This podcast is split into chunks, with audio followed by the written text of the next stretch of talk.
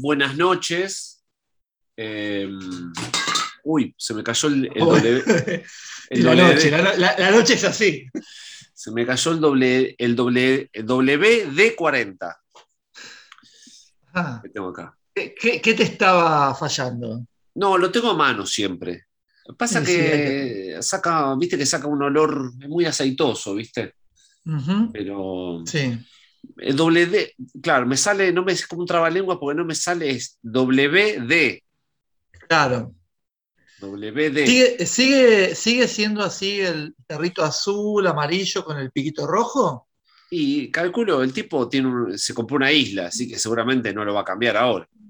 Claro, Así que, claro. es más, te viene el coso. Igual hay una versión que sale más cara, porque encima es miserable el tipo, porque de última, mejoralo y que sea la nueva versión así.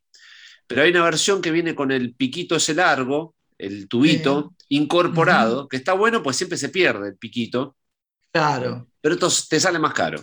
Así que yo compro el que, el que viene el piquito aparte, que tenés que enchufarlo.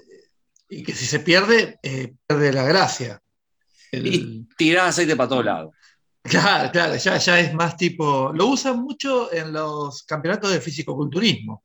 Claro. Sacan el piquito y se tiran el aceite así arriba de, los- arriba de los músculos. Sí, igual viste pobre, pues es un, es un, es un nicho en extinción el fisicoculturismo. Mm, En los 80 con Schwarzenegger, todo eso había una onda de, de, de coso, pero viste que se fue la moda. De hecho, He-Man, Schwarzenegger, 80 era muy. Sí, Bueno. es verdad, es verdad que, que el último, no sé, capaz que hay ahora nuevos héroes cinematográficos físico-culturistas, pero me ocurre ese que se hace llamar La Roca, no sé cómo se llama el tipo, un, un pelado, un pelado que siempre Ah. está saltando. Rápido y furioso, uno de esos, ¿no? Que, que está, que está siempre con remeras blancas apretadas. Sí, Ese se me ocurre que, por- pero me parece que son más músculos de gimnasio, ya no es Claro. físico-culturismo de sí, esto, con el aceite, las poses. sí, y- sí, sí. Para el, que eso. no, para el que no sabe, eh, el debut de Arnold fue en una película de, de Coso, de Altman. Creo que en The, Ah, Long, Good- mira. en The Long Goodbye es eh, que aparece, en The Long Goodbye o en una de esas. Eh, eh, aparece ahí, que aparece medio como eso, bueno, haciendo como de físico-culturista, así, en un, me acuerdo, en una oficina, y que a él no le gusta esa escena, porque es como, todavía no era protagónico, era, era cosificado, podemos decirlo. Claro, no como cuando hacía de Conan, y no estaba cosificado. Igual, loco, cosificado por Altman, ¿qué más querés? no? Claro, claro, claro. ¿Viste? Peor es gente que Eh. empezó, claro, viste, Ellos, eh, pobre Van Damme empezó en las de Canon Film y esas que son mucho más, claro. pero el otro ya está, hermano. verdad. Pero bueno, fue como, fue como un, como un ciclo, ¿no? Porque es como Chuck Norris no era fisicoculturista, ya Van Damme ya muestra más los músculos, Sí, y igual Chuck Norris sí muestra los músculos, ahora que pienso, porque Claro. en esas que estaba con, la- con las camisas recortadas, claro. los muestra de otra forma. se recortaba las camisas los Chris Knox, se ponía así Claro, como. claro. Sí, sí, Muy fan de Chris Knox. Eh, Chuck Norris, sí, eh, claro. de chico, era, era muy fan. Eh, quiero eh, cerrar este, este bloque de fisiculturismo con- recomendando mucho, mucho en, en Knock 'em Steve, el, el libro de cuentos de Donald Ray Polo, que siempre Claro. vuelve en algún momento a, a Pink Moon, hay un, hay un cuento sobre un padre que quiere que el hijo sea eh, Mr. Ohio, creo, Sí, y, y es tremendo, tremendo el cuento ese, y es del padre eh, como que le inyecta anabólicos al hijo para que el hijo sea el campeón de- del condado de fisicoculturismo. Claro. pone a practicar figuras, como le dicen, a, a eso, viste, que levantan las manos y. sí, como sí, sí, chine- es como sombras chinescas, pero sin sombra. Claro, sí, sí, es como que sí, se agarra como la cinturita y todo. Sí, sí, sí, sí. Una locura. Así que ¿eh? bueno. Así que bueno, Sí. muy bueno. Nunca le dedicamos un espacio a- y era, era necesario. Sí, sí, sí, sí. Y- Acá tuvimos a, a quién, al, Ancho Peuchele y esos de Catch, pero que seguramente tuvieron un paso por eso y después se ganaron más plata con el, con el Claro. Catch. Claro, claro, claro. Sí. Bueno, si vos te pones a pensar físico-culturismo, ¿no? Era como la cultura del físico, es, este, es como algo muy. Ah, está para, está para, caja, está para caja negra, decís. Ahora, es raro, ojo, ojo, ojo, caja negra, lanzamiento 2022. Eh, ¿viste? La cultura del cuerpo, el físico-culturismo a la selfie. sí. Y ahí le manda, ahí sí le mandan Altman. Eh, Robert Altman, Schwarzenegger, Eh, hashtag Schwarzenegger, claro, Criterion. Por la duda, tirale. Sí, sí, sí. El cuerpo, el cuerpo, en- eh, sí, anabolizado, el, el- el hackeo hormonal del cuerpo. Me gusta el hackeo del cuerpo, claro. Eh, sí, sí. Caja Negra está sacando muchos libros de gente que mezcla todo últimamente. Saca un tutti frutti, un tutti frutti total, que mezcla un poco de tecnología, un poco de sociología, un poquito de filosofía. Sí. Esto lo, lo batimos así, le ponemos un chorrito de BDW Claro. y sale. Para mí- o por ahí, eh, por ahí lo llamaron de la imprenta, le dijeron, che, me sobran hojas de varios libros y lo unieron. Listo. Sí, total. ver, un, pedazo de. Acá- de-. Acá vamos a decir una verdad, porque este- en, este, en este programa siempre se dicen verdades. Sí. Eh, yo tengo una encuesta que es secreta, circula, ¿viste? En la, en la Deep Web. Sí. Tengo una encuesta de cuántas páginas lee la gente de los libros de Caja Negra. Sí. Y te, y te querés matar si yo te digo el número, el promedio del número de, de que la gente lee. ¿eh? Y lo que pasa es que después, eh, en los del libro Caja Negra, lo que pasa es que después vas al índice al toque. A ver, dame el índice, a ver qué hay. Listo, ¿qué hay? Capítulo 8, esto, listo, voy ahí. Es así. No, no, no, no, puedo, no puedo decir más nada. No puedo decir más nada. Sí, igual después pero, si, a- pero si no me mandan el volumen, pero si no me mandan el volumen 3 de Fisher, digo todo. Claro, bueno. Lo que pasa es que también después empezaron a sacar libros más chiquitos, ¿viste? Porque también, por ejemplo, el de hip hop, ¿para qué es semejante bodoque de, de las pandillas? ¿Qué me importan las pandillas? ¿Viste? Como una cosa que, que ya, ¿viste? Era demasiado el pedo. El de música disco estaba bueno, pero todo lo que es intro y todo eso ya está, ¿viste? Uno iba a los, a los hechos eh, puntuales que, que, que quiere. O el, o el de Crowd Rock también, es como dame, dame chumerío, No. ya sé, todo lo demás, ya lo sé, qué sé yo. Creo que en esa, en esa época eh, el, el que, el director de las colecciones era la Andricina. Siete, hojas para claro. Luis, Luis, cuénteme la historia del hip hop. Bueno, entonces ahí, ahí arrancaba. Dice que estaba África Bambata con, con un loro y el loro le dice. Y "Don lo, lo África". miraba, ¿no? Ah, Eso África Gambata lo miraba, ¿no? Y lo miraba así, como quien mira termo claro, torcido. como quien mira, eso, eso, eso es muy landricina, como quien mira. Sí. Claro, bueno, es así, pero eh, no sé, igual también, este, claro, bueno, después eso era, porque estaba pensando la otra vez, ¿no? El, el- es increíble que el libro de música vende mucho acá, porque por algo Sí. siguen, siguen sacando y sacando, no paran de sacar, pero todas hay, las- hay una, editorial que debe, ser, que debe ser una de las editoriales que más publica, que es todo de música. Este, esta que publicó desde el libro de cemento hasta también el libro de la, de la Andricina haciendo sobre la samba de mi esperanza, no sé. claro. Es como una, una, es una locura. Y la gente compra libros de música. Porque la gente quiere entender, Martí. Sí. Es así. O, o quiere Yo quiero chumerío. Marco. Yo quiero, creo que quiere chumerío. Yo creo que a esta altura van por el chumerío, no van por el, si entender, ¿no? No sé, no sé. eh, el chumerío, decís vos que buscan. Claro, por ejemplo, secreta- historia secreta de los abuelos de la nada. El, bueno, el otro día vi que estaba editado acá, una locura, el de la guitarrista de las Slits. Y, Sí. y eso es chumerío, es bueno. Una vez Stramer nos cambió las cuerdas, ¿viste? Es eso, digamos, no, no es. Porque de Mm. última, la, que, la de las Slits, que tenía, digamos, de última, un marco interesante, era Ariap, que era la que, me- que estaba full con el reggae. Y de hecho, se fue las Slits para hacer reggae puro. Eh, Y se hizo rasta, todo. Pero la guitarrista, ¿viste? ¿Qué sé yo? Está todo bien, igual nada. ¿viste? Yo no se puede hablar ma- mal de nada porque, ¿viste? Hay fan, No, club, no, de, no, hay fan club de todo, hay fan club de todo, entonces por ahí está el fan Sí. club de, la- de Palmolive y me van a venir acá. No, ahora que dijiste, qué, qué carrera paralela, ¿no? Las- lo que pasó con las Slits y Actitud María Marta. No, bueno.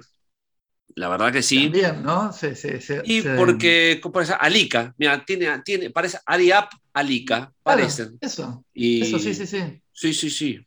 Terrible. Yo, eh, en un momento había una que estaba en Uruguay, en la murga, en una murga, no sé dónde, y yo la vi en el carnaval uruguayo. Sí. Me dijeron, esa, esa es- era la actitud María Marta. Hacía Claro. lo mismo, pero en Uruguay. Yo, yo, yo tuve que ver shows de las de ambas, separadas, porque se pelearon entre ellas, hicieron carreras por separado. Las cantantes, ¿no? Porque después la banda no sé dónde estarán. Por ahí te encontrás con uno en, en Talcahuano y se llora el bajista de, de Actitud María Marta. Porque no nos Claro. olvidemos que Actitud María Marta era una banda eh, eh, de, de virtuosos.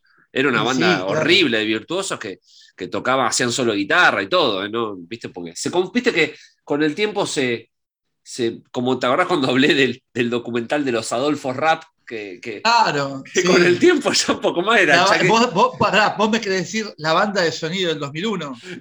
Claro, viste que, que Claro. era de repente el chabón era Chuck D y, y no nos dimos cuenta. Sí, Así Sí, que bueno, pasa con Actitud María Marta, pasa eso. De repente parece que para un cierto público parece que era increíble. Y yo digo, Eso, eso digo, yo lo dije en serio, vos me tomás mal, pero es en No, serio. no, para mí es en paralelo, las Slits y Actitud María Marta son dos bandas que Sí. yo a veces se me confunden, ¿eh?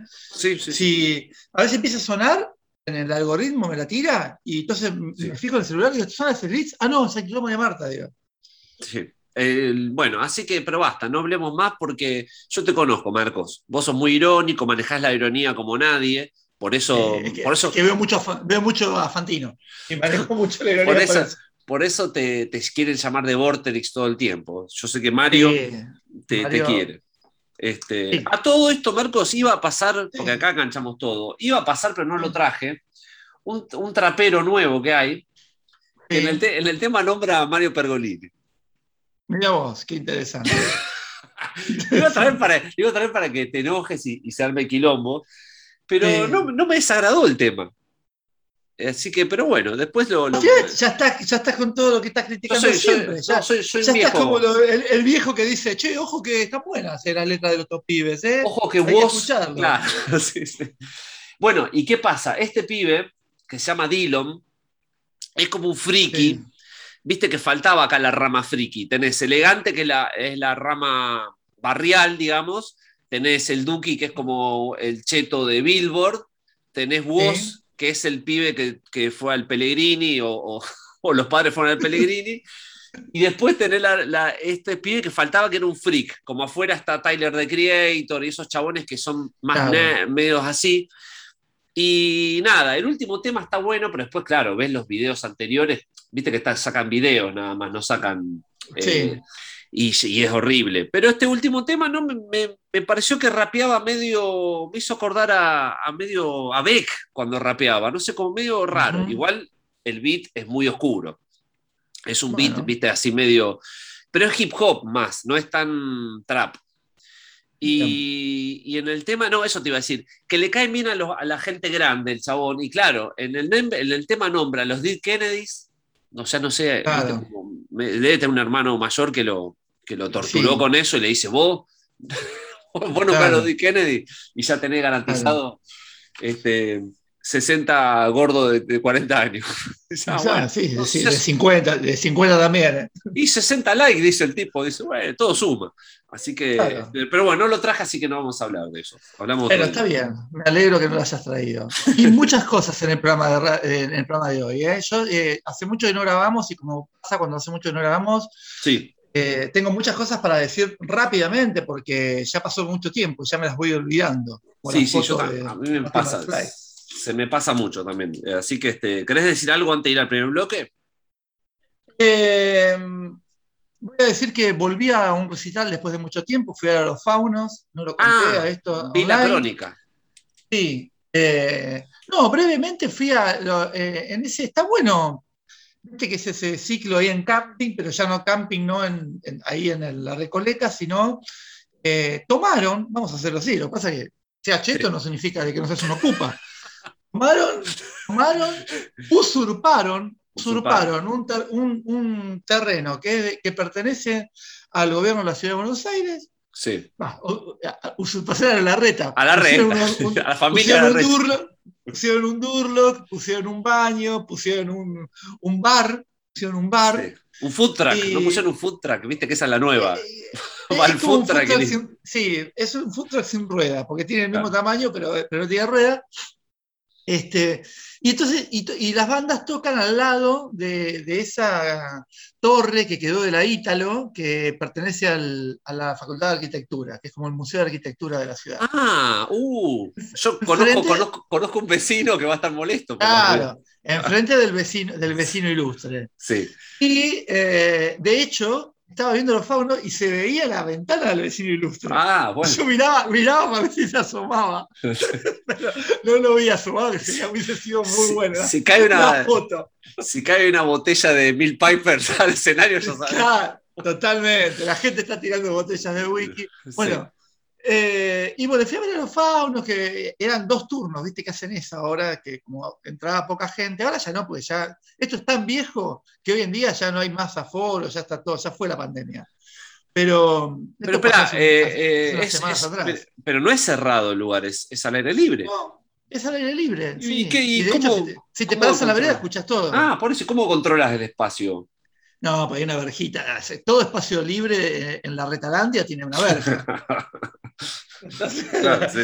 entonces la ver- hay una verja de separar, Eh. pasar. Igual, si querés escuchar la banda, te pones ahí en la vereda y escuchás, está todo bien. Claro, sí, sí, sí. Pero bueno, este, fui a la primera, había dos, dos turnos, digamos, y fue, Sí. viste, digo, ¿qué hago? ¿Voy al primero o al segundo? ¿Viste? Tocaban los faunos, digo, el segundo puede ser complicado, mejor voy al primero.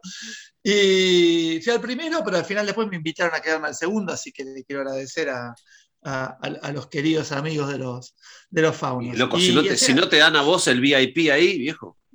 que hacía, hacía mucho, además estaba Mansa haciendo sonido, estuve hablando con Mansa, estuvo, estuvo muy, muy lindo, la verdad, todo. Y vi a, a gente conocida, lo vi a NASA, que hacía años que no lo veía. Claro, Este, no, es como, fue como volver a un pueblo, ¿viste? Una cosa así. claro. Así que, nada, estuvo muy, muy, muy, muy lindo. Eh, Bueno. Simplemente eso. Creo que a Yo, no, no voy a comentar nada, no voy a comentar nada porque si no me tildan de antifaunos a mí, ¿viste? Que me tildan de. Sí, hay mucho antifauno, pero bueno, ¿viste? No, pero, pero, viste, yo no digo nada entonces. Así que como no lo vi, aparte, no, no voy a decir nada. Me- No, el gato me dedicó, me dedicó una canción desde el escenario. Eso fue un momento que estuvo eh, muy, muy, Igual, muy interesante. Yo le digo al gato tarde, gato, ¿eh? porque a Marco le tenía que haber dedicado un disco y hace mucho. Por cómo se. Y sí, Marco, vos eras él, un poco más eras él. Era. Es como Scaloni, que nadie los bancaba y vos los bancabas, Marco. Después, claro, bueno. sí. Bueno, este, así que bueno. eh, bueno, nada, la gente miraba, ¿viste? Ya esa cosa, ¿viste? De que. No, Claro, viste, Y tiene- eso, por eso no voy más a recitales. Porque la gente el- del recital es mucho humo, loco. Se están mirando todo el tiempo a ver quién llega. No me gusta a mí eso de los recitales. Pero eh, nosotros lo hemos hecho todo el tiempo. No, yo jamás, no, no, no, no. Yo siempre, y esto tengo recuerdos, yo joven, hablando en El Dorado, con. con- no quiero empezar. Yo en El Dorado con Poli Armentano. No, no, pero digo, eh, y yo siempre detesté eso. Mira el escenario que está la banda tocando, que estar viendo quién entra y quién sale. No, no, no, no, no me gusta, no me gusta eso. Eh, no sé, no sé. Yo me acuerdo cuando vos me dijiste ahí está Cerati bailando en el recital de Chic Chic Chic. No, ese fuiste vos, que me dijiste filmalo y lo filmamos y lo tenemos filmado a Cerati bailando. Este, Bueno. sí. Pobre. Pero Cerati- al final Cerati era uno de los pocos tipos eh, músicos consagrados que lo veías en recitales. Porque era un tipo que lo veías en recitales. Eh, ¿Viste? sí, No, hecho, bueno, yo, lo, yo vi, yo lo vi en recitales, nunca fui. pero viste, no ves a otros músicos eh, consagrados, ¿no? Eh, eh, en recitales. Y a él se lo veía, la verdad. Así que bueno. Bueno, Maquito, primer bloque. Vamos. Listo.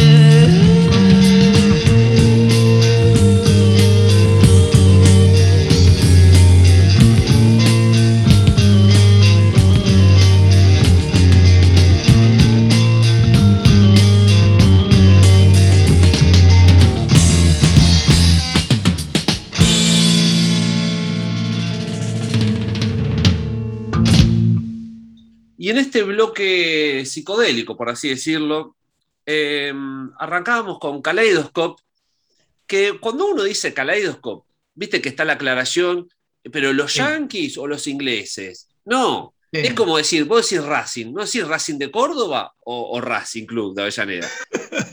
es Kaleidoscope, perdóname, perdón, con respeto a los otros Kaleidoscope yankees que tienen un tema muy lindo, pero Kaleidoscope es Kaleidoscope, hermano. Eh, Uca. Así que pasaba haciendo el tema Dear Nell Gondrich eh, del disco Tangerine Dream, de- se llama así el disco de, de Kaleidoscope, eh, que ellos habían hecho otro tema, yo pasé en Moon hace mucho, se llama Dear Elvis Presley. Sé que hacían como muchos temas como querido, Sí, como, unas cartas. como cartas leídas, claro. Y después, esa voz que la conoces, eh, era, ese es Lito Nevia, sí, era Lito Nevia, pero en Winca, haciendo un hit de Pink Moon que es Chocolates para usted. Eh, Es un tema que si no lo cantás sentido, el órgano de. Chocolates para usted es increíble. La máscara tírela y así comprenderá que soy igual. Hermoso, hermoso tema de, de Lito Nevia. ah, en- Mira la, re- la reivindicación de Lito Nevia ahora que está en su peor momento. Muy bien. También, bueno, es como de vuelta. Nosotros somos así, bancamos gente cuando está en su peor momento. Claro. Este, no, pero Winca, eh, creo que este tema está en la lista de los, de los mejores temas del rock nacional de Pink Sí. Moon, que hoy en día habría que meterle mano a esa lista porque hay cosas que, Bueno, que bajaron de, que bajaron en el ranking y hay cosas que subieron en realidad. Pero este Sí. tema de, de Winca está. eh, es un tema que nos gusta mucho. eh, bien. bueno, eh, tiene una cosa rock nacional, porque bueno, es rock nacional, ¿no? ¿Qué le vamos a responder? Nosotros somos abiertos, ¿viste? No somos así, gente que dice rock nacional es una mierda No. y no escuchamos más rock nacional. No, de hecho, hicimos. ¿quién, cuando nosotros nos corrieron con esa, hicimos los 100 mejores temas del rock nacional. ¿Quién te lo hace eso? Ni, ni nadie te hace eso. Y lo hizo la Rolling Stone, lo hizo varias gente, pero, pero bueno, igual Pero está todo bien, está todo bien. No, pero Rolling Stone puso. ¿Cuánto No ya- hizo nadie, loco. Te nombro ya eh, 20 de la Rolling Stone. ¿Ves todo? ¿Qué va a estar? Todo, el- todo, todo el catálogo de Sony Music de los 80 va a estar todo. Sí. Así que Yo, se, se lo pidieron a Sony Music que lo hagan. ¿Qué Ah, pueden hacer ustedes? direct- directamente, hágalo ustedes. Ya claro. está, viste, que lo hagan los prenseros de Sony que para eso les pagan. Y aparte, y cada explicación sería galleti- eh, gacetilla de prensa. Eh, las viudas e hijas de rock and roll. Gacetita, Gacetitas de prensa. Gacetita de prensa. Eh, así que bueno. Marquito, ¿con qué querés arrancar este segundo bloque de Pink Moon? Eh, yo vi películas, fui al teatro, tengo un ¿De vuelta? ¿Más teatro? Tengo más teatro, más teatro. Mamita querida, por Dios. Todo eso tengo, todo eso tengo. Eh, ¿Querés que vayamos eh, peli? Vamos a peli. Bueno, ¿Qué tenés ahí? eh, vos no viste nunca esa que yo te dije que veas, ese documental que ya no tengo ni ganas de hablar, que estaba en Netflix de los tres gemelos, a los trillizos, Sí. Que, que se van encontrando con el tiempo, que uno pensó que, que todos fueron creciendo en casas diferentes y se van descubriendo. Mm. Tenían un, primero descubren que tienen un mellizo y después descubren que tienen un trillizo. Eso no No, lo viste nunca. No me lo vendiste bien, Marcos, perdóname. Bueno, sí, ¿Sabes qué cómo, sé yo. ¿Vos sabés cómo lo dijiste? Eh, me dice, ¿Cómo? che, Marty, fíjate que hay una ahí de unos que están separados al nacer y mirala, y después hablamos Moon. Así me lo decís. Claro. No me dan ganas, la verdad que. Listo, ya está. Ya fue esa, total. ¿viste? Además, lo de Netflix es realmente es. eh, se, se muere, ¿viste? Vos la- las ves a Sí, las películas y, y- y se olvidan, total, ya se olvidan. O sea, no, eh, vas a IMDB y no aparecen más directamente. no, ya se borra todo y ya está. Acá no hay nada, ¿viste? Eh, sí, sí. Pero, pero bueno, era un documental que me interesaba discutir con vos sobre una cosa particular que era el experimento sobre, eh, psicológico que estuvo detrás de, de ese documental. Si un día a la vez, lo hablamos. No- solo así me aburre hablarlo porque vos no vas a saber qué pelearme. Así Está que bien, bueno, está así. bien.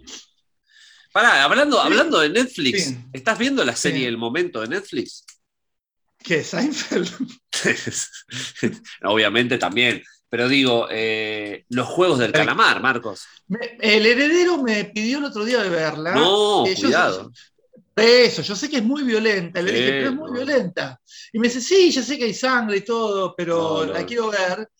Y le dije, vamos a ver. Que lo que pasa es que después el heredero se levanta a mitad de la noche con pesadilla, que no puedo dormir últimamente, parece como que volvió a tener tres meses. Claro. Y lo único que falta es que encima le hago ver un. No, no, no la- no le hagas- no le hagas ver eso porque te diría, bueno, yo la, la estoy viendo, ya la estoy terminando, eh, porque tiene esa violencia al pedo, que no es una violencia, Ah. viste que ya hoy en día todo tiene que tener un poco de gore, viste, es como que ya el condimento mainstream, te diría. Eh, entonces, violencia al pedo, violencia visual al pedo. Este pedazo de cerebro, viste, una cosa que cosa. Ah, que se vaya a cagar entonces. Yo lo que quería saber Sí, es. eh, quería que él vea, ve invasión extraterrestre. claro. Yo la, yo la vi más o menos a la edad que él, él trauma. tiene ahora. Trauma Un un poquito. poco. Trauma también. Por eso digo, Sí. dudé en que lo vea, después digo, no, mejor no, porque capaz que te trauma, y después Mm. quiere ver esta mierda, no. Si se va a traumar, que se traume con la cosa verdadera, con Claro. la cosa sana, la cosa sana. Traumate, traumate con los chupines de Donovan. Eso. Claro, eh, claro. claro, eso, no. Con la, con la sesión de tortura de Elizabeth. No, terrible. No, Elizabeth, no, ¿cómo se llamaba? No, se Sí, llamaba el- Elizabeth. no, no, a Julie. No, A Julie. Julie, la- sí, no, Julie, sí. Pero que era tortura, que, que era Reche el torturador. Me acuerdo que era una tortura. Sí, con Noise ahí, sí. No, y aparte, eh, muy, muy surrealista. Que le arranca un pedazo de, de- de la pared de la nave y la nave tiene piel de lagarto. Una cosa increíble, la verdad. Pero, pero bueno, estos juegos de calamar, te hago un resumen rápido como los que hago yo, es Sí. Battle, Battle Royale, Sí, Sub, claro. sí. Sob y, y Hostel. Es esos tres cosas, ¿eh? Y la pilcha de la casa de papel, porque no sé por qué se pusieron mameluco rojo, es como muy, no sé, una cosa muy rara. Pero sí, Battle Royale porque el tema que están en una isla y, se- y es como que es- hacen un juego y se tienen que matar. Bueno, Sob Sí. es eso, también, es de la... Va, Sub, no sé cómo se pronuncia, no me rompa los huevos. Cosa. El juego del miedo. Ah, Bueno. So, sí, So. Sí, So, So. Eh, So. eh, El que lo pronuncia muy bien es Frenkel. So, so, claro, hasta la SOC 3 llega. Bueno, Claro. y, y después Hostel, porque atrás de todo hay millonarios que les gustan las torturas. Y la verdad que Hostel era esa la gracia. Así que, nada, qué sé yo. Pero el guion está atrapante, ¿viste? Que es eso, es como una novela y te atrapa un poco. Claro. Pero bueno, así que eso. Ah, para otra, otro. eh, esta es una mierda en serio, ¿eh? De Netflix, una decepción total, que es el documental de Joao de Dios. Que es como un Jim Jones eh, brasilero, que, que hizo como en el medio de un pueblo brasilero, hizo como una especie de secta donde va la gente y todo. Y el primer capítulo está re bueno, coopera el chabón, bla, bla, bla, así como toda una cuestión eh, esotérica, buenísima, todo vestido de blanco, todo. Y después los, Mm. los tres capítulos que siguen son una mierda del juicio, de los testimonios de la mina violada. y- está bien, yo hacé un capítulo de eso, pero no tres capítulos de eso y malísimo, horrible, horrible, una Claro. porquería. Bueno, ahora sí. Bueno, bien. Yo vi la última de Benjamin Whitley. Ah, la, la tengo- tengo, la- sí, la tengo para Acá, que acá este, la gente lo conoce como el de Kill List. el de Killis. sí, sí. Básicamente es Sí, eso. la tengo bajada, eh, sí, sí. Eh, bueno, me, me gustó, me, me gustó algunas cosas. Eh, Siempre pasa lo mismo con las películas del chabón este, que es como que me gustan algunas cosas y otras no. Este, y, y bueno, y pasa eso. El, el guion es medio pelotudo, pero, pero tiene muy buenas imágenes y el sonido está buenísimo. Así que en realidad termina gustando, pero tampoco te, es una maravilla. Sí.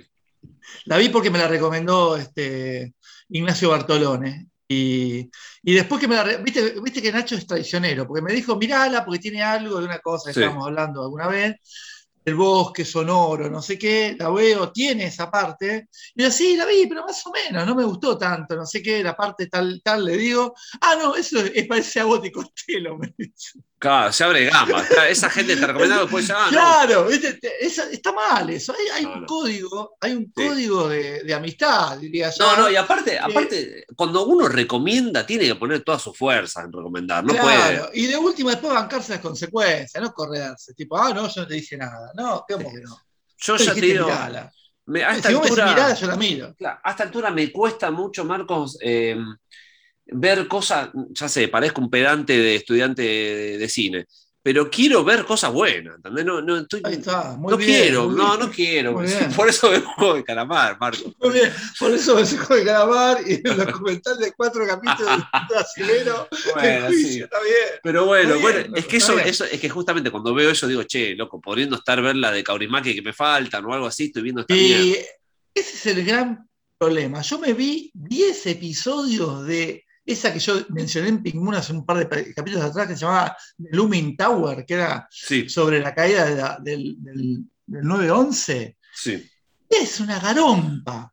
Es Claro. una garompa que ¿por qué la terminé de ver. Son 10 capítulos también. O sea, son 10 capítulos de 45 minutos, son 5 películas de Kaurismäki. Vale, Claro. sos, un- No. sos boludo, Marco. Yo me miro al espejo Sí. y digo, sos boludo. No tenés tiempo. En No finlandés, tenés lo- tiempo para en ver. finlandés lo decís. Claro. ¿Viste? No Sí, no, tiempo no, para ver las cosas. ¿viste? ¿Por qué te pones a ver esa pelotudez? No, es terrible eso. Es terrible. Me, me digo mismo. Sí, es terrible, no, en serio es terrible porque si uno, que más o menos, y aparte ya tenés las películas bajadas por ahí o tenés material Claro. bueno para ver, terminás viendo eso, lo que es ser para alguien que, que es más vago que vos, digamos, que está en el sillón y, y prende solo Netflix. Y bueno, así que termina, termina todo así, ¿viste? Pero bueno, Sí. ¿Qué más? ¿Viste algo más, Marcos? Eh, sí, lo que sí recomiendo mucho, bueno, pero tiene que ver con esto. Esta de Looming Tower es como, es, es, es toda la previa a las torres, digamos. El Sí. último capítulo eh, termina con, digo, digo porque yo estaba esperando que vengan las torres Pero y fue el último capítulo. Las, las previas de, de los tipos suicidas tomando Fernet y eso. ¿Sabes que hay una bueno, previa? bueno, Te juro, te juro. No, en serio, hay una previa. Martín, que hay una previa de con los, los, los suicidas con stripper, boludo. en No. En ese momento digo, no, esto dale. ¿qué Es la previa, esto, bueno, boludo? ¿Viste?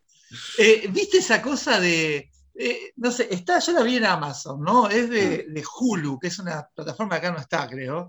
Entonces, Sí. este. Eh, ¿Te acuerdas cuando decíamos que todas las series de HBO en un momento tenían que estar un culo? Porque si no estaba el culo masculino, no, no Sí. sé, que de Wire aparece el culo, Sí. siempre aparece el culo. Bueno, acá también está esa. Y meten sexo al pedo, totalmente al pedo, para, Sí. para, para seguir viendo. ¿no? Es toda una mierda gigantesca. Este, y, y bueno, nada, eh, no, no, no, no, no pasa nada. Lo que pasa es que es, es esa mierda que, que seguís viendo, porque pensás, Claro. porque Sí, está sí, buena sí. la. Porque está buena la historia también. que ver y cómo "Uh, cierto, termina". de, esto, de, esto, de esto me acuerdo y todo. Bueno, al final yo, yo no, no la recomiendo, pero sí, eh, como contrapartida de esto, lo que vi que me gustó mucho fue un documental de, de Adam Curtis, no de Alan Curtis, que se llama Hypernormalization, que tiene como Sí. un par de años ya. Eh, lo loco es de la, que es de la BBC, ¿viste? Como que decís, bueno, esto está en la BBC, está Sí. bueno eso. Este, que te cuentan cómo, cómo es que se pudrió todo en el mundo desde los 70 acá. Básicamente es eso. Es cómo se pudrió todo en Medio Oriente, Ah, ahí va. cómo se, En Medio Oriente. cómo, sí, pará, es en Medio Oriente, pero cómo eso repercutió en el mundo hasta, hasta llega hasta las redes sociales. Claro. ¿no? Y está muy bueno. Está son tres horitas. En un momento es genial que, que- que mete el, el tema ese que a mí me encanta de, de Eno, del primer disco, que siempre eh, en una playa muy lejana, Eh, Witch. Sí, ahí va. Sí, que mete eso mientras está cayendo el muro de Berlín. Con eso, Sí. eso, de fondo. Está, está, está, está bueno, está, está realmente muy bueno. y no Eh, ponen el Wonderful World de Louis Armstrong. No, ¿ves? Y tampoco pone, tampoco pone The Wall. Claro. Este, no, no, no, está muy buena la- el, el documental, y, pero, y te, pero te da como una sensación de decir, uy, loco, está, esto está mal el, el- Y el sí. tiempo que estamos viviendo. Y está bueno eh, ser como conscientes de eso también. Sí. Eh, se llama lindo. Hypernorm- Hypernormalization y, tiene- y es todo, todo hecho con imágenes de archivo, entonces está genial. Claro. Bueno, Genial bien, Marquitos. Jode, hincha un poco las pelotas porque aparece Adam hablando todo el tiempo en off, porque claro, se pone todo. Y Adam te dice, ¿no? Bueno, loco, pongo toda imagen de archivo, bancate que te hable en off. Si no, te tengo que poner los viejos hablando con, con el fondo ese, Y sí, eh, ¿viste? Grisecito. marmol- mor- marmolado, claro, sí. Claro, ¿viste? Entonces, No, no, está bien. pero bueno. Marquito, bueno. vamos a tu bloque. Mi bloque es especial. Eh, ¿va- ¿Tenés que anunciarlo antes? No, sí, tengo que decir Dale. lo siguiente. Instrucciones para escuchar el bloque de Marcos. Sí. Eh, el primer tema que vamos a escuchar en mi bloque Sí. no es, es un tema que traigo de afuera del rock. Hmm. ¿Qué dije? ¿Por qué pasamos a veces géneros que, que vienen, viste, que son foráneos? Es folclore foráneo y no pasamos folclore latinoamericano. Sí. Así que traje un tema, cual es muy, muy lindo. Eh, de Lilia Vera. Ah, una, sí. venezola- una venezolana, es un tema, Joropo. un, como un joropo, es un joropo muy, muy, muy lindo. Muy bien. ¿Cómo era? Espera, la, eh, Cecilia Todd era la de Pajarillo Verde, ¿no? Eh, sí, puede ser. No sé. Sí, sí. Eh, Lilia Vera tiene unos que, eh, una vez hemos hablado acá, me parece, porque tiene unos que son más potentes. Este, este, es, este es- específicamente es un tema lindo y por eso lo traje. Sí, sí, bueno. Y lo voy a unir a, y después nos vamos a eh, Inglaterra, porque viene Spimun esto, ¿viste? No, es- no- no es Radio Nacional. Sí. Yo justo iba a traer. Hola, ¿me escuchás? Sí, sí, sí. Ah, yo justo iba a traer este, en este años de Pablo Milanés, que es re, es terrible, es Belan Sebastián. años de. Claro, bueno. Este, la versión original, ¿no? No, no la de que Sí, hizo sí, sí. después, sino la versión del setenta y pico. Lo, iba a traer me olvidé, pero después lo voy a traer. Porque Bueno, parece que está bueno inaugurar un poco de. igualmente habíamos pasado, yo la otra vez estaba viendo que habíamos pasado eh, Er- Ernesto Cabeza, que era el guitarrista de Los Fronterizos, creo, que tiene ese tema re faja y que es terrible ese tema, que se llama. Gato, que, que está, pero sí, es verdad, por ahí tenemos que pasar más, es verdad. Yo pasé, eh, te, te acordás que también pasamos hace no hace tanto eh, un tema de Mercedes Sosa que parece también eh, canción francesa. Claro. Y el de Marcos Este- Valle pasamos de- por Mercedes Sosa también. También, exactamente. Así que bueno, ahora en esa, en esa línea este, de Polky Moon, Sí. vamos a pasar a Lilia Vera y el otro no lo digo porque es un clásico de Moon y todo el mundo cuando lo escucha dice, uy, este tema, que fue lo Ah. que hice yo en el subte el otro día. Dale, ahí va.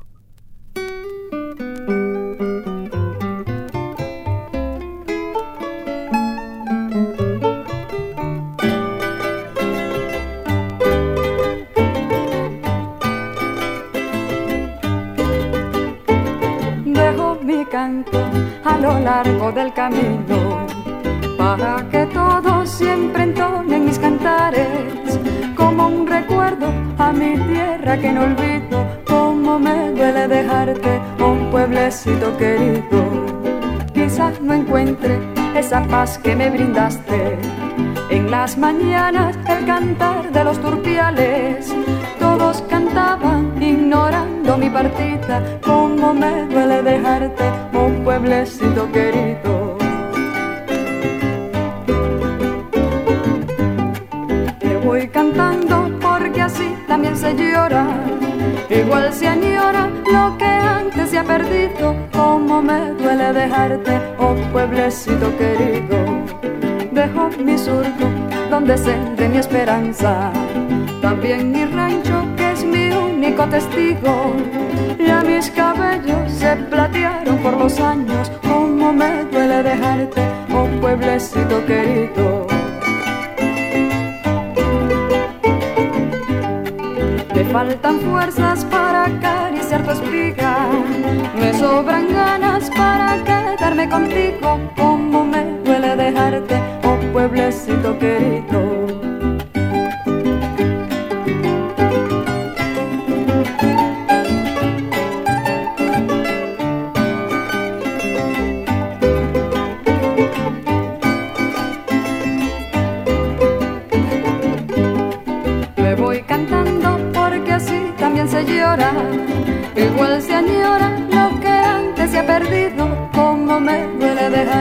Oh pueblecito querido. Dejo mi surco donde sembré mi esperanza. También mi rancho que es mi único testigo. Ya mis cabellos se platearon por los años. Como me duele dejarte, oh pueblecito querido. Me faltan fuerzas para acariciar tu espiga. Me sobran ganas para quedarme contigo. Como me duele dejarte, un pueblecito querido.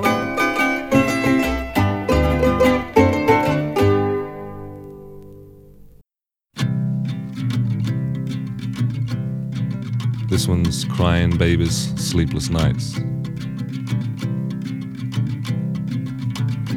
Crying babies, sleepless nights, and endless walking round and round the garden. A wish fulfillment takes me by the hand and leads me, says, I beg your pardon. And the miles, and the miles, oh, the endless miles crying babies, sleepless nights, and levitation. The bloodless pharaohs of the Nile salute the stars, their ancient headlights blinking. I do declare the archaeologists are only out for lateral thinking. Yeah, the miles and the miles, oh, the blessed miles. Crying babies, sleepless nights, or vegetation. An unreasonable thing to do would be to sing. I dine out upon the stories of your eyes, oh, your eyes, down the endless miles crying children, let me show you some salvation.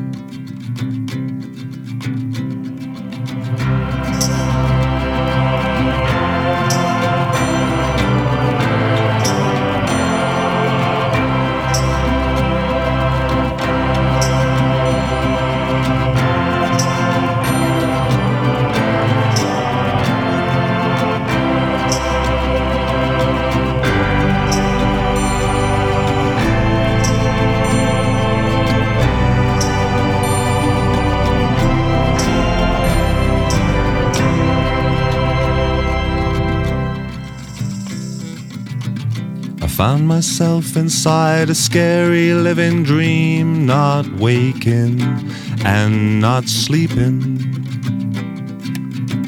I walk and walk inside an ultra vivid scene. Don't ask me how I'm keeping.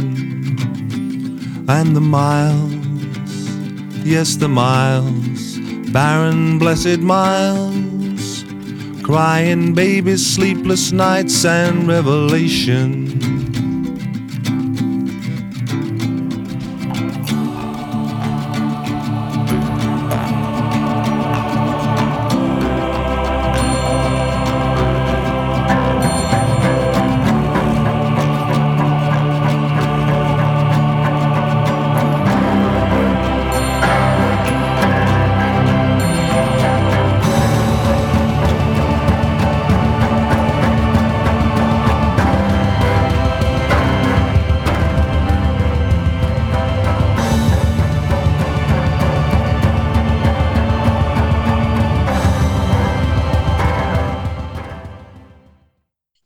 Bueno, ¿qué pasaba en Pink Moon?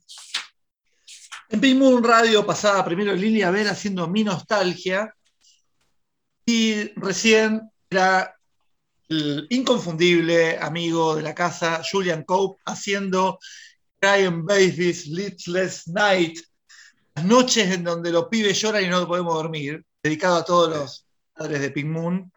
Este, bueno, nada, de ese gran disco raro, largo, con grandes temas y temas muy malos, casi toda la carrera de Julian Cope, o sea, todo resumido en que se llama 20 Mothers. 20 madres, claro, están todas mirando Sí. para arriba. Están todos mirando para arriba, mientras Julian Sí. Cope está ahí arriba en bola, no sé.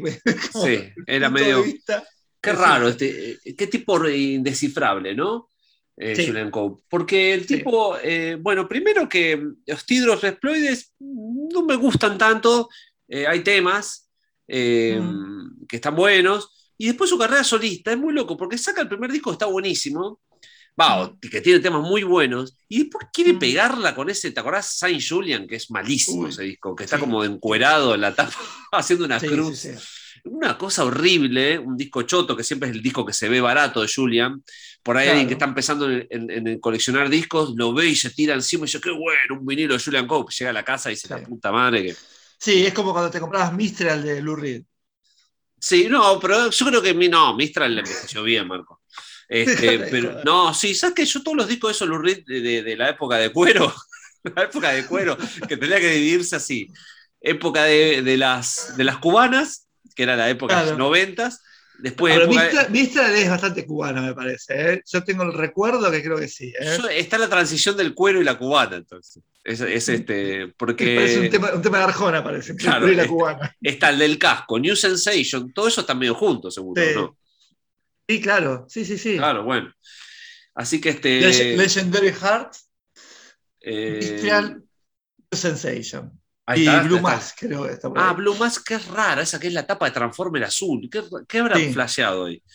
No sé. Este, sí, como algo. Igual, sabes que el otro día, viste, yo tengo el CD de, de Metal Machine Music, ¿no? Sí. Y adentro, el booklet dice todo lo que usó. Y Mm. como que pone que no se usaron sintetizadores, como un orgullo, ¿viste? Está bien. Eh, no, sí, pero está bueno, porque, que, cómo lo pone, porque claro, es como que escuchás eso decís, era la época también de, de la no wave y todo eso, entonces calculo que, que él se quiso diferenciar. Pero, pero a la vez digo, ¿qué? O sea, por algo quedan en la historia esa gente, digamos, en la historia bien, no la historia de la Rolling Stone, sino la historia personal de cada uno. Pero lo Mm. que hizo Lou Reed con Metal Machine Music es increíble. No, no, no, no existiría alguien que se anime a hacer eso. Eh, no Ajá. existir. De que te debo dos discos, toma, ahí tenés los discos. Poniendo, O sea, poniendo hasta en peligro su carrera, porque él está haciendo canciones comunes, digamos, no es que estaba haciendo Ajá. algo experimental. Y a la vez es un disco que está, bien- está bueno, no es que está dentro de lo experimental, es un disco bueno, no es que hizo cualquier Sí. cosa. Eh, o sea, tiene, tiene una lógica de, la, de todo ese sonido del noise de Nueva York y todo eso. Tiene- Claro. o sea, Sí. así que, viste, qué, qué capo, la verdad. Yo te voy a, yo te voy a decir, eh, te voy a, a- a completar eso un poco, Dale. porque está todo bien, Reed hizo eso, ¿no? Te debo dos discos, se quería ir de la compañía, la compañía dice, no, acá te firmaste por dos discos, ah, bueno, toma dos discos, dos discos de Noise, toma, jaja, qué piola que soy, ¿no? Sí, ¿Qué hizo la compañía? Lo editó, sí. Y porque Eso, sí, no- antes que nada. pero lo editó, Sí, lo editó. sí. No estamos hablando de Madonna, hablando de Lou Reed. ¿Cuántos discos vendía Lou Reed? Tampoco es que vendía tanto, no era Bowie, nunca fue popular Lou Reed. Eh, O sea- no, no, eh, o sea, nunca fue. Fue como. O sea, yo creo que El, voy el a- éxito, que- el éxito que tuvo fue, fue porque estaba cerca de, de Bowie, nada más. Yo creo que el, el- el éxito también vino cuando se empezó a consagrar Velvet Underground. Viste que Bueno, en la vuelta, en los noventas, hay un, todas Sí. las bandas de grunge, toda la gente de los 90 que hacía música, lo primero que decían era que Velvet era la banda que los había influenciado y no los Beatles. Entonces ahí empezó a bien. darse, a- a- empezaron a darle bola y yo creo que Lou Reed empezó también a, a hacer más, digamos, que saca, saca New York, viste, fines de los 80, Sí. todo. Entonces como que le empiezan a dar más un hype a- a- Está bien. a- al chabón. por eso digo, pero por eso digo, cuando sale Metal Machine Music, eh, eh, eh, no, no vendían un puto disco a nadie. O sea, no, No, es, sí. es así. Y la, la- la- por- la compañía tranquilamente podía haber dicho, ni en pedo gastamos guita en esto. Claro. Bien, Sí, me sí. cagaste, bueno, esta mierda no la editamos nunca, y, y- y encima somos los dueños de esta mierda, así que vos tampoco vas a poder, viste como, como, como Lito Orella, que no es dueño de la balsa. Claro. O sea, e- es nuestro disco, decidimos no editarlo, pero tampoco es tuyo, nuestro. Sin Claro. embargo, lo editaron. Eso, digo, hay algo ahí que es A- interesante. Acá vemos al, bu- al buchón de Marcos a favor de una disquera multinacional y en Me contra parece- de Lou Reed. Me parece que, que la multinacional también tomó un riesgo ahí, y es un riesgo que, eh, y fue bastante honesta en ese punto. Sí, bueno, eso, ¿te acordás que creo que Zappa era que decía eh, en un reportaje de que los disqueros, la- los jefes de las multinacionales, lo- los, viejos, fin- eh, les chupaba un huevo y editaban todo. Que los que Ajá. empezaron a filtrar y todo fueron los pequeños hijos de esos empresarios que empezaban Claro, a, a querer modificar incluso la música. Este, bueno, y en el caso del cine, a querer modificar las películas, el gran ejemplo es a Tim Burton en El Planeta de los Simios, que le agregan una, una mina a la película que no tiene nada que ver, una historia media de amor raro con una mina que, que Tim Burton no quería. Y si a Tim Burton le encajan eso, imagínate que queda para, para el resto, digamos. Bien, ahí Este, volvemos a lo mismo. ¿Qué diferencia hay entre Tim Burton y Lou Reed? que, al, que a Lou Reed, no le- si le Sí. hubiesen querido agregar, a, bueno, Meta Machine Music está todo bien, traela, y ahora le ponemos arriba a Silvio. Soldán recitando temas. y, y- y- Tim Burton diría, sí, dale, hacelo, ¿viste? So- Soldan A ver si Machine, Machine Music. Claro. Pero bueno. Pero Marquitos, basta de no sé cómo acá, eh, ¿por qué quedamos, eh, caímos en Reed? No me acuerdo. No sé, pero está bien hablar de música, porque si no, al final es un programa de, de- de- de lo malo que es Netflix y no, no vale la pena. Claro. Eh, Marcos, eh, tengo en mis manos Vida, Obra y Milagros de Marcelo Fox. Ah, mira. Eh, ¿Se, lo compraste, se lo compraste a Matías o, lo- o lo robaste? No, no, lo conseguí por la, en la Feria de Berlín, está Nico Bedini, que tiene su puesto de libros, y este, bueno, ahí lo, lo- lo adquirí. Eh, lo estoy leyendo, está bueno, es como, el, el libro es muy, mm, eh, ¿cómo te puedo decir? Es como una investigación, pero literal, en el sentido de que te hablan de algo y te ponen el pedazo del recorte de lo que hablan, ¿entendés? O sea, Mm. una vez salió una columna de Marcelo Fox en Radiolandia y te ponen eso, la fotocopia de eso, ¿entendés? Como que Ah, es está bien. un scrapbook, digamos, Sí. de, de- de Marcelo Fox, pero con mucha, mucha, porque también creo que en un, personaje que no se sabe tanto y que, y que hasta, hasta se dudó si existía o no en algún momento, creo Mm. que lo que está bien, lo que hacen ellos es, es te mostramos que fue real de verdad el tipo, que existió. Claro. Entonces, verlo escrito, el nombre, hoy leen ta, ta, ta, de Marcelo Fox, decir, mira, el chabón estuvo leyendo en un lugar, acá está el, el- el archivo que demuestra que el chabón eh, ex- existía y estaba, no solamente, porque viste lo, que- lo que pasa cuando hay un personaje que no hay mucha información, quedas a merced de los recuerdos de, en este caso, de la ISECA o de, o de gente así. Que no sé si son muy confiables.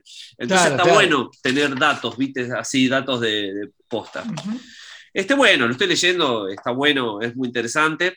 Eh, y está re bueno el, que hay un mapita de la manzana loca.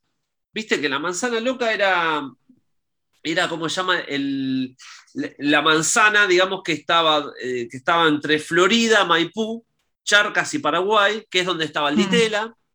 Claro. Eh, bueno, del otro lado estaba la, la- la plaza esa del, de- del final de Florida, que estaba la Galería. Ruth Ben Sacar en una época. Claro. Y es muy loco, porque en el mapa que lo hizo, bueno, a ver, ya, ya, me, voy a, ya me voy a acordar, este, mm, bueno, está por ahí, pero el mapa lo hizo alguien de, que de, estos, de estos beatniks que había ahí, que se juntaban a tomar Mm. café.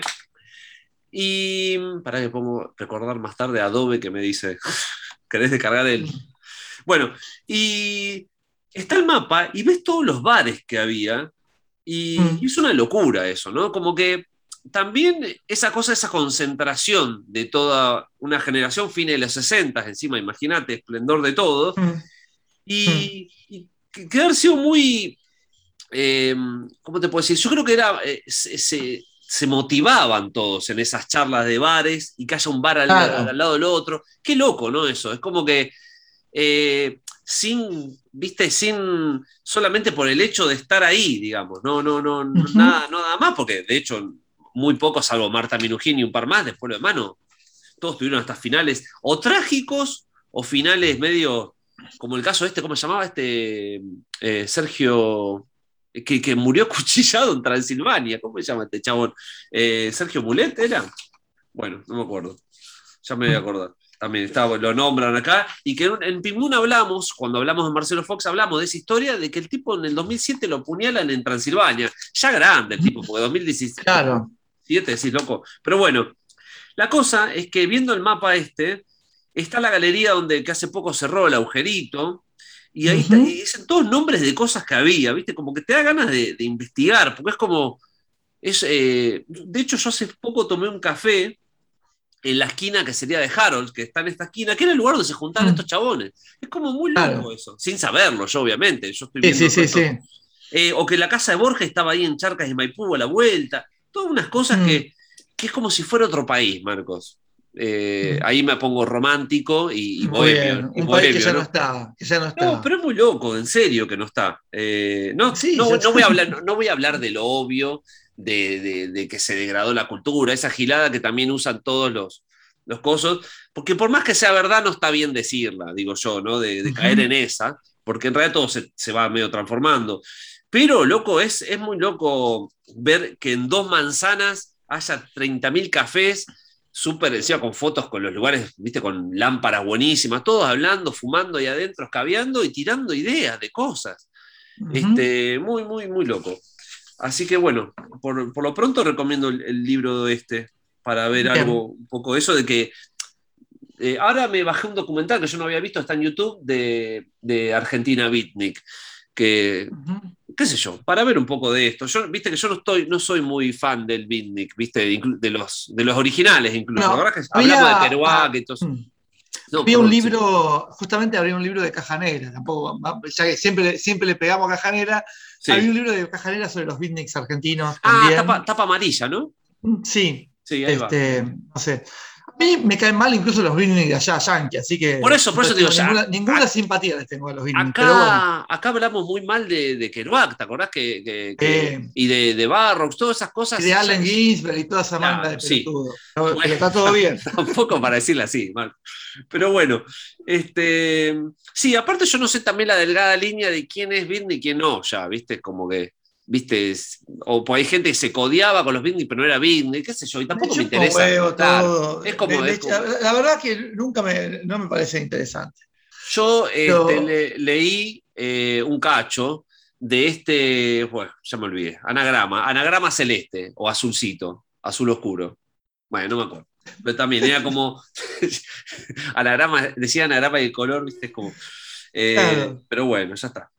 Y atrás, Marco, a vos que te encanta, y te cambio el tono de voz, eh, atrás el que, lo, el que le hace como el... ¿Cómo se diría? La parte de atrás del libro que te quiere vender el libro. Sí, la Eh, contratapa. Sí, pero acá es como una especie de, de, de prólogo, porque la, ta- la contratapa la, la escribe Cipollini, que hace un montón que no, Uh. leía, que no leía Uh. su apellido. Ah, ah, Chipolín. Gente Que vemos acá en este- por eso cambié el tono, ¿viste? Cambié- esta obra, esta obra, que es un- una, una árida investigación. sí. Viste que hay cierta gente que uno se olvida y de repente, claro, está viva, ¿entendés? Y está viva y está eh, Jacob, Ja- Viejo- Jacobi. viejo No, bueno, pero viste que hubo una, en los 90 hubo un resplandor de toda esa gente, Jacobi, eh, toda esta- Sí. o, o gente que, viste, como que había, este, y es como que no, hace mucho tiempo no se nombra toda esa, o por ahí se nombra en el ambiente literato, digamos, por ahí. Claro, claro, capaz que sí, capaz que está ahí, ¿viste? No. Sí. No, estaba, no, no era uno de los. Capaz que me lo confundo, porque a veces se me confunden esa. esa- Sí. Eh, eh, eh, pero no era el, el responsable, digamos, el editor de La Bestia Equilátera, me parece. Ah, bueno, Este- bueno, eso también, eso sucede también que hay mucho, claro, mucho. Pero, por ejemplo, también está en la maestría de escritura creativa de la, de la UNSAM o de la UNTREF o de no sé dónde. Sí. Sí, sí, es gente que labura de eso, digamos, labura de, eso, de- sí misma. me acaba, de llegar, misma. me acaba de llegar un mensaje de Cipollini de, de WhatsApp y dice, no te preocupes que estoy bien, dice. Así que, Claro, bueno, está bien. más no vivo, me dice, bueno, hay que creerle. Que es verdad, viste, toda esa gente, perdé cuidado que, que, que- que bien parada está, digamos. Yo no creo que estén, Sí. así que bueno. Eh, bueno, Marquitos, ¿querés ir ya al bloquejito o querés tirar algo más cortito que tengas? Eh, no, te voy a tirar un. Ah, una, una, una reseña muy cortita de una película que voy a hacer que me, me encanta, que la, la vimos con los, con los herederos. Sí. Eh, vi Mi vecino es un espía con Jackie Chan. Sí, ¿de qué año? Año que estamos hablando. 2009, no, 2010 creo que es. Este, Ah. eh, un Jackie Chan viejo que está con- como de novio con una mujer joven Sí. y que la mina tiene tres pibes y que le hacen la guerra, imagínate, Jackie Chan, no tiene onda, ¿viste? Él es medio como un Claro. nerd, pero en realidad es un, es, es un espía. Entonces, Claro, claro. después, ¿qué pasa? La, la mujer tiene que ir a, a- porque el padre está internado, entonces se va y, y entonces él dice, yo me quedo con tus hijos, pero no es una buena idea así, así de paso nos conocemos. Y ahí viene un ruso malo que lo quiere matar y lucha, entonces todos los pibes están... Está buenísimo, ¿eh? debe ser mucho mejor que la última 007 seguro. Y bueno, eso- Este, pero bueno, es todo. Nada, me hizo acordar, ¿sabes qué? Es de un género de películas que podríamos decir películas para ver en Tony Tour, ¿viste? En, el Claro. viaje a, a la costa. Igual te Que acordás no que. en lo- perdón, sí, sí, sí, sí. No, no, que son como todas medias calcadas, ¿viste? Como que son todas iguales. Este, que es como de acción chistoso, romántico. Claro. Yo me acuerdo que en una época se, que se han puesto medio salvajes. Yo me acuerdo en, en- en los, en los ómnibus, en fines de los Sí. 80, 90, te ponían. Yo me acuerdo, yo era niño y por ahí íbamos a Córdoba, a Santiago del Estero, algo, no sé dónde, y veía tetas. Decís, dale, hijo de puta, ¿cómo vas a poner una película con una teta? Una de Charles Sí, Bronson claro. que, que, que por ahí. instintos. Claro, ¿viste? No, no, el eso no, pero. El cocinero ladrón, su mujer y su amante. Con esta, con, este- con esta aguantamos de la vuelta al mundo. No se termina. No, terrible. Pero bueno, eh, nada, yo creo que nunca había visto una película de Jackie Chan, así que este, no- nos divertimos, a los herederos les gustó. Y además, ¿sabes qué? Otro, otro detalle también, pero que es increíble. Eh, en los títulos finales Sí. son los, los bloopers, de cuando se confunden cómo Ah, están bueno, filmando. es bueno eso.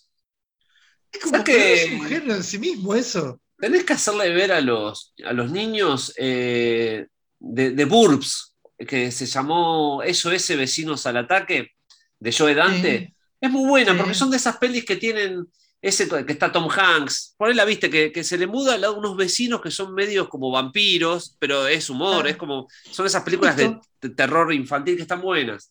Eh, de Burbs se llama. Esa Lo que pasa que a veces con esas películas se complica conseguirlas dobladas. Vos pensás que yo Ah. tengo que verlas No, no, pero habladas esta en cre- español. Esta creo que está, ¿eh? Está porque Ah, es bueno. una película media que fue media un poquito taquillera, así que debe estar. Yo te la busco. Que- Bueno, listo. Entonces, Jackie Chan, lo tacho. Vamos al bloque de hits porque después viene teatro. Más Sí, dale. Eh, pará, ¿vas a anunciarlo ahora o lo tiramos y después hablamos de los hits? Traje un hit, pero es un hitazo y, y- y nada, pero nada. Bueno, dale, vamos Es un entonces. hit de verdad. Sí, sí, bueno, está la parte hit, Marco, ¿qué querés? Sí, bueno.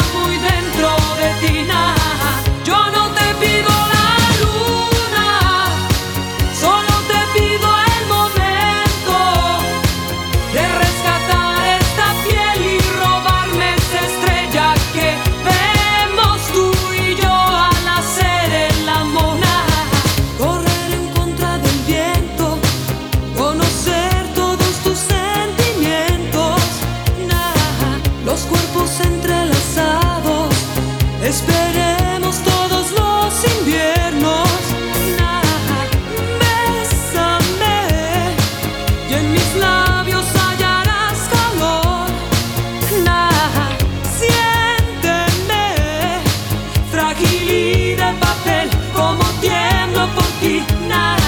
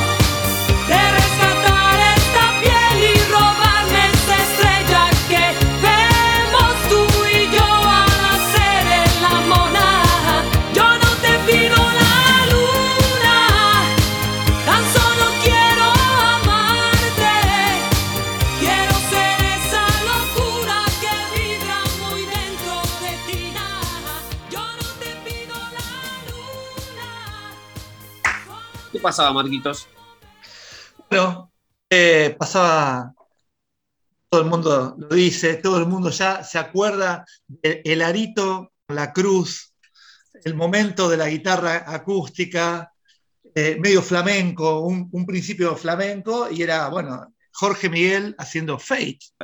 Yo por mi lado tenía que pasar un tema que era un deber nuestro, eh, que es la versión de la original, ¿no? De, la de Daniela Romo, Yo no te pido la luna. Uh, tenía, que sonar, ¿viste? Habíamos pasado Daniela Romo, estuve mirando, ¿viste? En, la, lupa de la página se puede ver, y habíamos pasado eh, Amantes, que es mi tema favorito eh, del disco ese, pero tenemos que pasar la, la, original de Yo no te pido la luna, así que ahí fue. Lindo bloque, ¿eh? Lindo, bloque, muy bien, te, te felicito, Martín. Esta vez te felicito. Bueno, y ahora sí, nos preparamos. Tenemos las, teatro. Las, tengo las calzas. La, cortina, cortina de teatro. Dale. Intenso, calzas, intenso, intenso, calzas, intensos. Careta triste, careta alegre. Ahí está. Bueno, Marti, mira, eh, yo, si uno dice teatro en la Argentina, en Buenos Aires, ¿qué dice? Sí Pasto, Almagro, que fue donde ya hablé la otra vez. El verdadero, claro, el verdadero teatro. sí. Si no, ¿dónde se respira teatro? ¿Dónde se respira teatro? Pero pará. En el, el San Martín. Ah, el San Martín. Así que me fui a ver una obra del San Martín, Uh, porque ya. ya. estoy convertido en vieja. Se tiene, convertido- se tiene que llamar una obra del San Martín, el- el- el de la obra.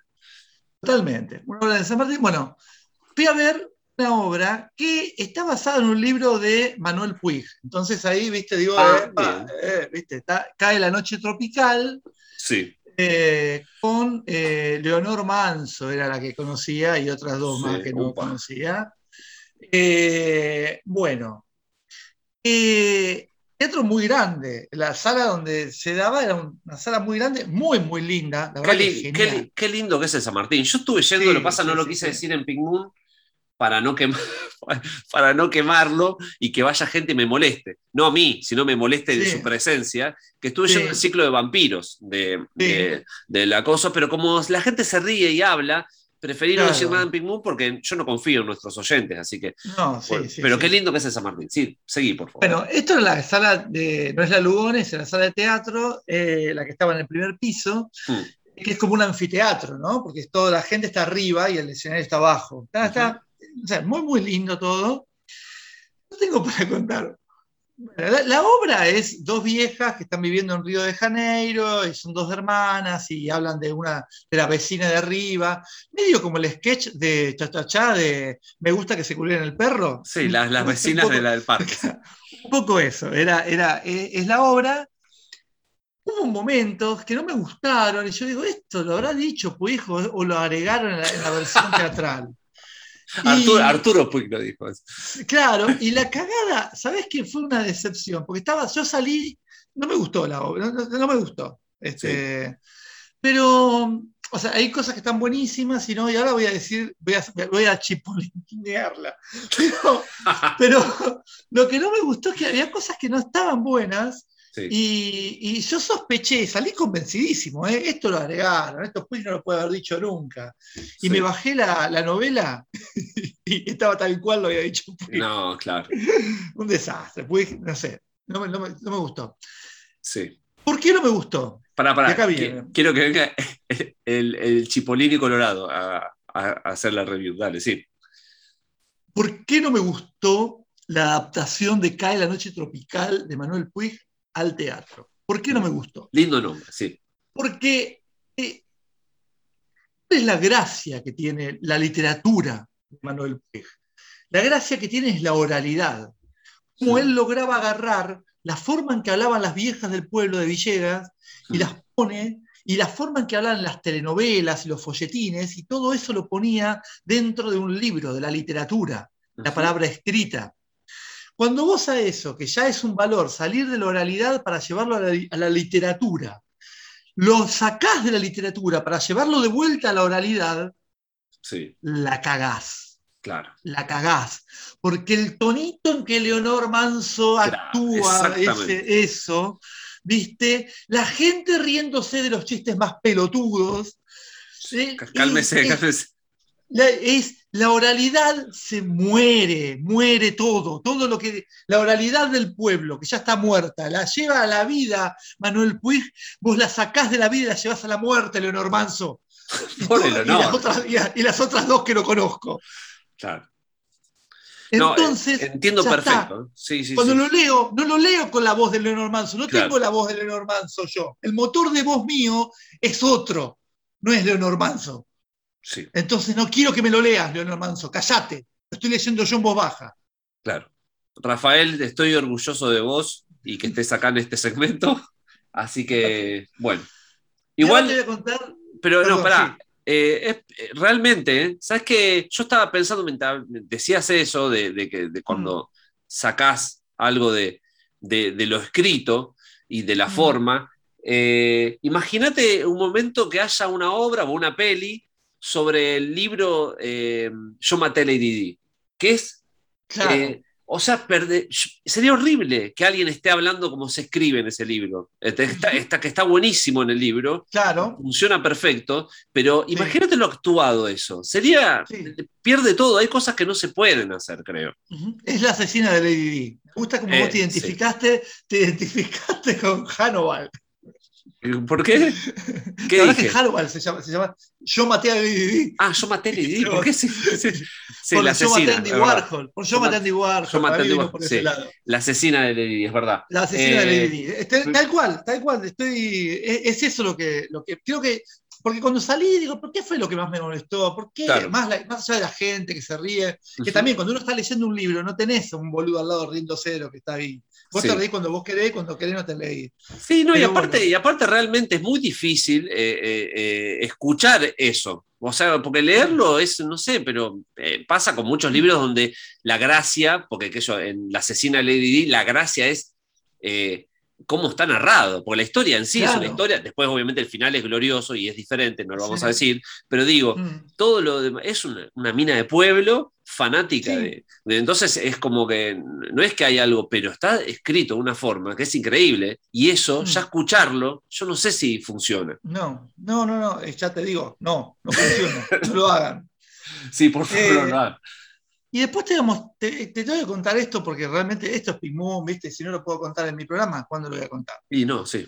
Si sos muy susceptible, no lo escuches a esta parte, pero es así, porque es un momento muy, cru- muy un momento violento. O sea, voy a Sí. narrarlo, no voy a poner ningún tipo de comentario a esto. Sí.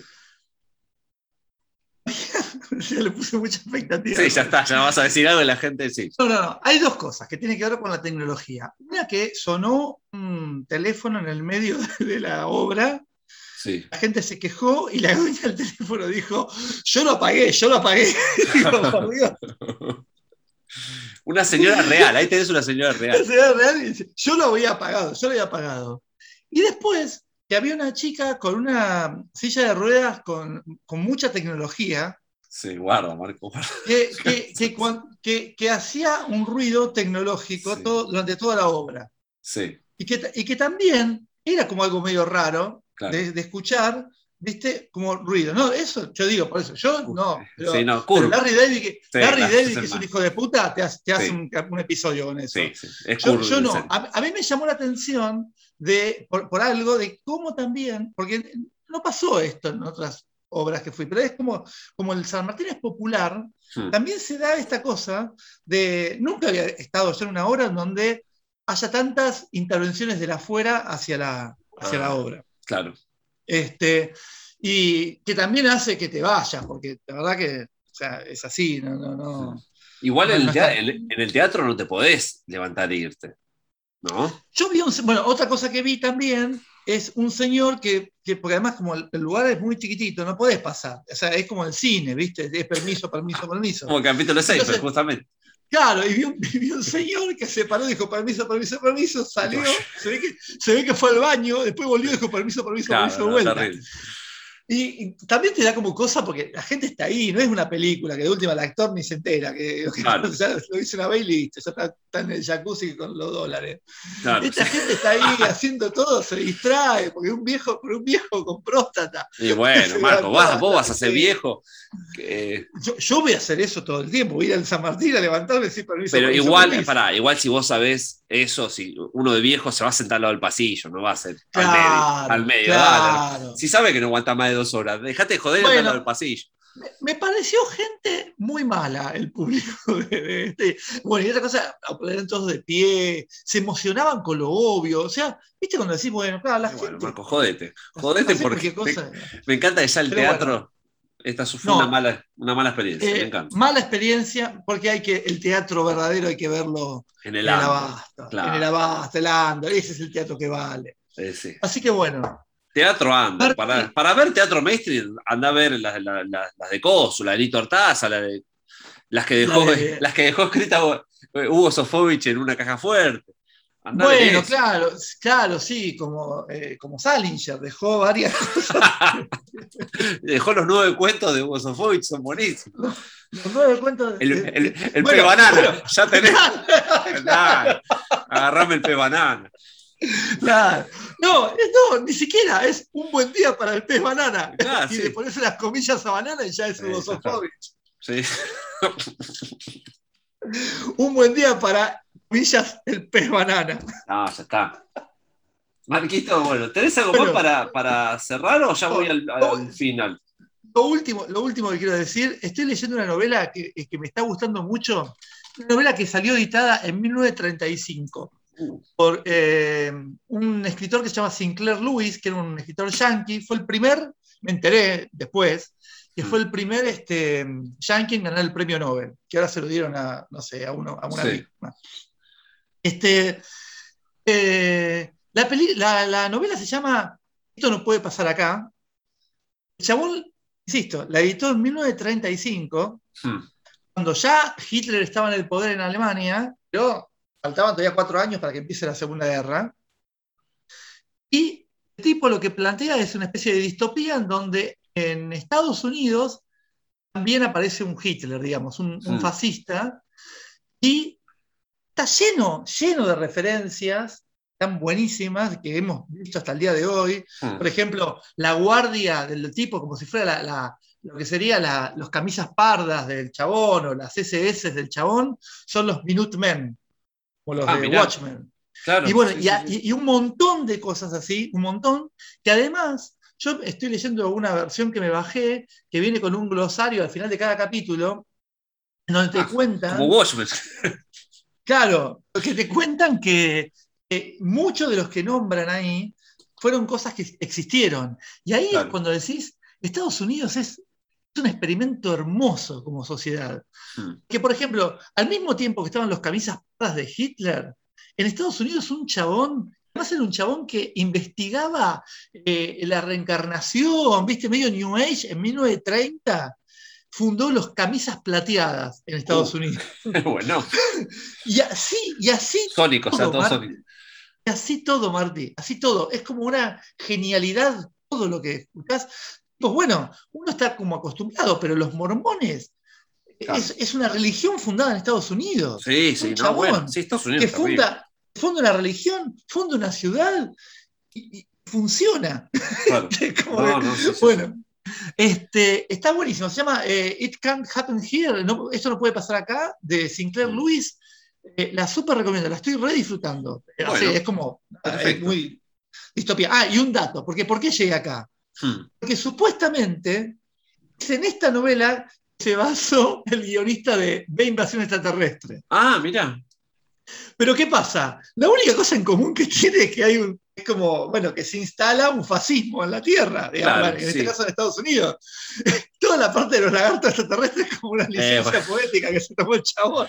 Está bien, bueno, está bien. Pero el chabón decía, para pichearla, para, para, para venderla, decía que iba a ser una, es una serie basada en esta novela. Es Ah. genial. El chabón después te tira a Donovan, porque el protagonista es un periodista acá también. Es Ah. lo- esa- es lo- pero después te tiró los lagartos, todo eso. Ah, está bien. Nada que ver. Es genial, es genial, boludo. Es muy, muy bueno. Lidia y Diana mirándose, ya le mandó novela. Claro, sí, Claro, claro. sí. Está Tyler con la UCI tirando tiros. Claro, no, sí. Pero bueno, eh, nada, la- la- la- no sé, yo la estoy disfrutando mucho. Está, está buena. Bueno, perfecto, Marquitos bueno. lindo. Eh, Bueno. bueno, vamos a terminar hoy. eh, Viste que siempre paso temas por ahí experimentales o largos. Pero esta vez vamos a hacer una- un bloque doble de dos canciones, eh, pero en formato homenaje, ¿no? Este, en nuestra muerte semanal casi. En Sí, realidad no fue ahora, no, me enteré tarde porque me contó Matías Ant, que le mando un abrazo, que estuvo Sí. acá, con- estuvimos comiendo unas empanadas, que estuvo de visita en Buenos Aires. Y, y me contó, che, ¿viste que se murió la primer cantante de Magnetic Fields? Y digo, ah, mira. No, no- no sabía eso, viste que claro. Es la, la chica, la chica que canta los dos primeros discos de Magnetic Fields, ¿no? En- Ajá. que son buenos discos, eh, yo los recomiendo. Son, son discos de, de la era para mí dorada de Magnetic Fields, que era cuando hacía esas canciones este, a lo, a lo- medias low-fi, pero, pero ya tenía la impronta de la melodía de Magnetic Fields. Y a mi gusto, esta chica se llama Susan Anyway, se llamaba, pobre, eh, eh, canta mejor que la que vino después. A mí la cantante Manette Phil no me gusta. De hecho, ya, ya lo dije acá, pero viste que Lo dijiste cuesta- varias veces. me sí. cuesta, me cuesta escuchar Manette Phil y los temas que canta ella, pero no por, por una cuestión, porque acá esta chica me gusta mucho como canta. O sea, Eh, ella, esta es la chica que estaba antes de, eh, de Holiday, digamos. Claro, en los dos Distant primeros. Plastic Trees y de Wayward Bus. Exactamente. Así que voy a pasar un hermoso tema de, de, de Distant Plastic Trees, que el tema se llama. Living in Abandoned Firehouse with You. O sea, viviendo en una casa, en una casa Firehouse, ¿qué sería? ¿Incendiada o, o casa No, es eh, Firehouse, eh, no es. el- cuartel de bomberos? Claro, claro. Ahí está. Viviendo en un cuartel de bomberos con vos, así. Y el tema es muy lindo y ahí van a ver la diferencia de esta chica, cómo canta, digamos, que, que canta de una forma que, que Merritt encima la, agarró a la mina y venía de una banda como de doom metal, una cosa rarísima. Y acá, y acá es una cosa... Pero bueno, muy loco. Y a la vez, cuando uno mira esto, dice 1991. Es increíble, la Ah. verdad que Merritt es, es muy, muy groso. Y Y Apocalipsis después- 91, ¿no? Claro, no, bueno, pero es, es muy, muy loco lo que pasaba con Magnetic Fields eh, en Estados Unidos, porque era, era Estados Unidos justamente que hablábamos, pero Mm. era una banda que, que no parece, pero parece más europea que otra cosa, ¿viste? Es como, pero a la vez tiene algo de Estados Unidos, es raro, es raro, muy raro lo que, lo que logró el chabón ahí, en toda esa etapa. Eh, y bueno, ah, viendo listas, viste que Stephen Merritt es de hacer listas de canciones favoritas, de, de discos, viste que él, él es medio como Tarantino, en esa, viste que le gusta recomendar a él, viste, de hecho hay, hay muchos, creo que una vez había hecho la- la- las 100 mejores canciones por década, una cosa así, pero hay uno que habla de 13 discos que le gustan. Y, en- y nombra un disco que, no, que era el único que no conocía, por lo demás eran de, música- de- de cosas de John Cage, por ahí, viste que le gusta lo experimental, así también. Y bueno, después otros discos que conocía, pero este no lo conocía y era un dúo que la tapa era muy psicodélica, el disco del 68, 69, por ahí, de un Mm. dúo que se llama Judy Henske and Sherry Chester. Que nada, esa gente 60 perdida, ¿no? Y voy a pasar, sí. voy a pasar un tema que se llama Rapture, que se nota la influencia, es muy loco, se nota la, la influencia que tuvo Merritt, ¿viste? Eh, con, con este dúo y en este tema, de esos temas de Martin Film medio desgarrados, pero a la vez es como una cosa desgarradores y esa cosa, ¿viste? Esa, esa, esa como, esa, esos delays en las voces, medio raro. Está muy bueno el Mm. tema, así que vamos primero con, con Magnetic Fields, haciendo, Bien. viviendo en un cuartel de bombero con vos y después eh, este dúo haciendo Rapture. Y con eso nos despedimos. Muy bien. Bueno, Así nos vemos entonces. nos vemos prontico. Dale. Dale.